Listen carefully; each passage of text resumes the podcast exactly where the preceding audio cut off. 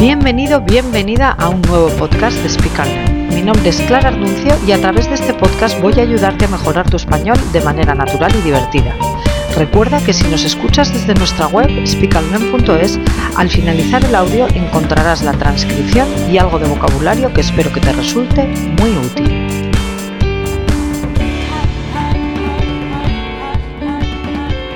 Bienvenido, bienvenida a un nuevo episodio del podcast de Speak en el episodio de hoy vamos a hablar sobre la sequía en España.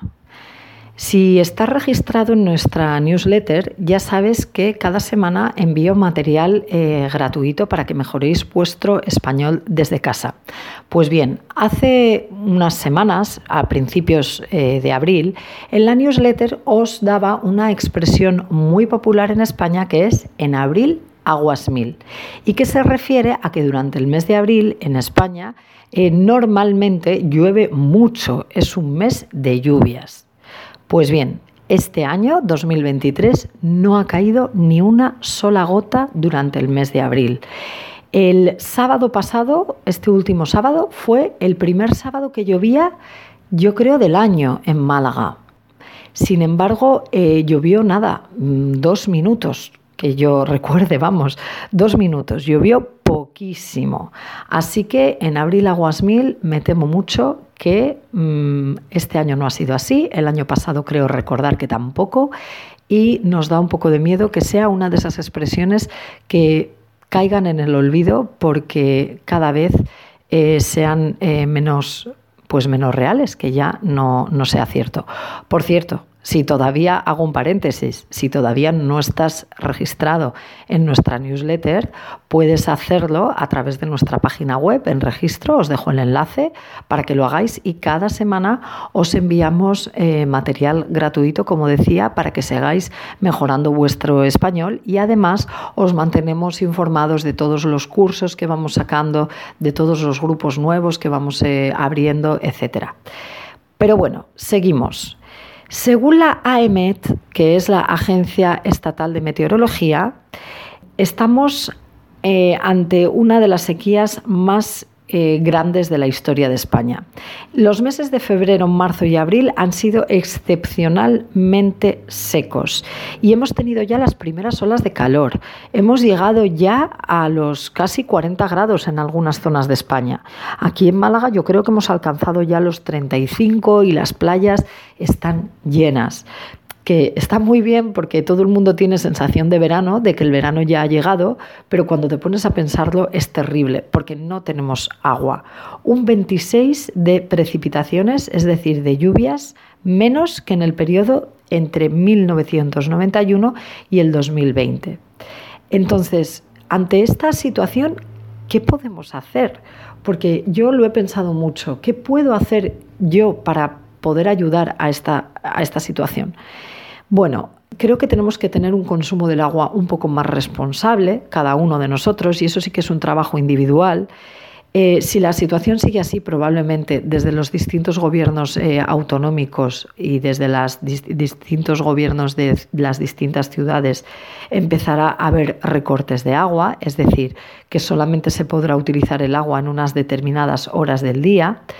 Pero eh, por lo que he podido leer para prepararme este podcast, en realidad, solo el 12% del agua corresponde a uso urbano.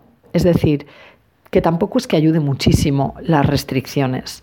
Em, es verdad que, por ejemplo, en mi ciudad, en Valladolid, aunque yo vivo en Málaga, he crecido en Valladolid, el año pasado ya las piscinas estaban prohibidas. Entonces, eh, si tú tenías la piscina llena bien, pero no podías vaciarla y volverla a llenar.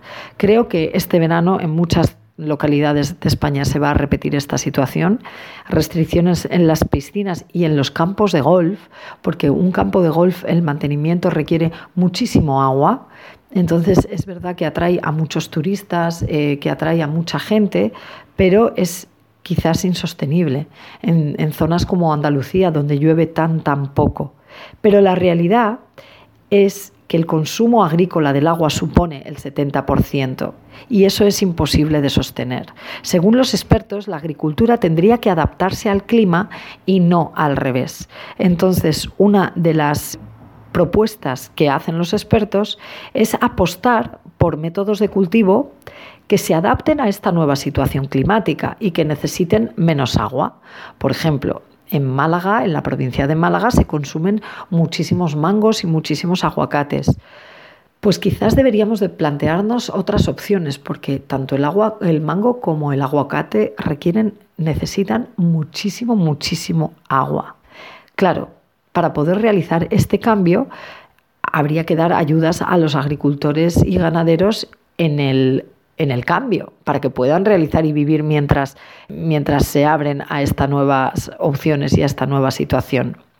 Porque la realidad es que los alimentos de regadío, es decir, que necesitan agua, producen eh, casi el dos, eh, dos tercios de los vegetales que consumimos. Entonces, si tenemos en cuenta que los periodos de sequía serán cada vez más largos y más, más frecuentes, pues quizás hay ciertas cosas que deberíamos de, cambiar.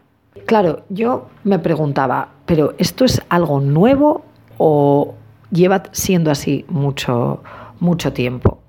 Que el cambio climático está aquí es una realidad. Yo creo que ya prácticamente nadie niega que hay un cambio climático y que la falta de agua es cada vez más frecuente. Es decir, las sequías cada vez son más largas y más, frecuentes. En España, la primera sequía que se tiene registrada es de entre 1749 y 1753, es decir, en el siglo XVIII.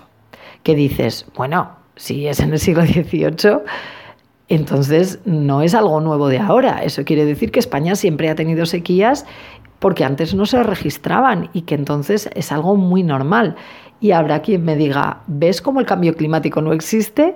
Bueno, bien, pero es que la siguiente sequía que se tiene registrada es en 1946, muchísimos años después. Y ya la siguiente es en 1983 y desde ahí, desde el 83, cada vez hay más sequías registradas, mucho más largas y mucho más frecuentes. Es decir, que los expertos dicen que ahora mismo estamos en la sequía más grave de la historia de España, pero es que en la sequía de 1946 el río Manzanares, que es el río que pasa por Madrid, se secó por completo y la ciudad de Madrid tuvo recortes de agua, tenía unas horas restringidas eh, para poder utilizar el agua. Y ese mismo año, el Ebro, el Ebro, que es como uno de los grandes ríos de España, también se secó prácticamente en su totalidad. Y estamos hablando del 46, es decir, si ahora estamos en la sequía más grande de la historia, ¿qué es lo que va a pasar? ¿Cuántos ríos se van a secar? Os confieso que yo estoy bastante preocupada con, este tema, sobre todo cuando te pones, eh, te pones a leer porque la escasez del agua no viene solo por la falta de lluvia, también tenemos menos disponibilidad de las aguas que están por fuera, superficiales y subterráneas. Es decir, que tenemos una sequía, por lo que dicen, de agua, pero también una sequía hidrológica, es decir, del agua subterránea. Y eso sí que viene debido a eh, que estamos eh, consumiendo y que estamos eh, apostando por una agricultura que no es muy sostenible. Ahora mismo hay una polémica muy grande en, nuestro país con el Parque Natural de Doñana, que es un parque que está en Huelva y donde hay especies que, que solo viven ya allí en peligro de extinción y es un parque muy importante para toda Europa en realidad. ¿Qué es lo que ha pasado? Alrededor del Parque de Doñana se han abierto muchos invernaderos de la fresa. El fresón de Huelva es muy popular y mucha gente vive del fresón. Lo que pasa es que son eh, campos eh, de cultivo de la fresa que no son legales porque necesitan tanto agua que están eh, chupando, que se están llevando el agua del Parque Natural de Doñana. Es decir, si no se cierran esos campos de fresones que requieren tantísimo agua, el Parque Natural desaparecerá. Claro, aquí los políticos están divididos porque hay mucha gente que vive gracias al fresón. Pero claro, tampoco puedes dejar que un parque natural de esta importancia desaparezca. ¿Cuál sería la solución? Pues según los expertos, que en lugar de fresa se cultivara otra planta. Por ejemplo, la lavanda. Hablaban de cultivar lavanda. La lavanda eh, crecería muy muy bien en un campo como el de Huelva y además no por el clima y porque además no requiere de tantísimo agua. O sea, cultivar lavanda sería una opción.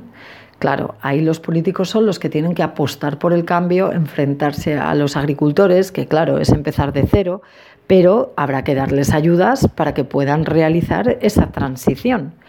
Lo que pasa es que yo entiendo que es complicado, pero también teniendo las elecciones a la vuelta de la esquina en España, que hablaremos de esto en otro episodio del podcast, no hay nadie que quiera comprometerse o que quiera eh, meterse en este, en este lío, porque lo cierto es que no sería algo muy popular.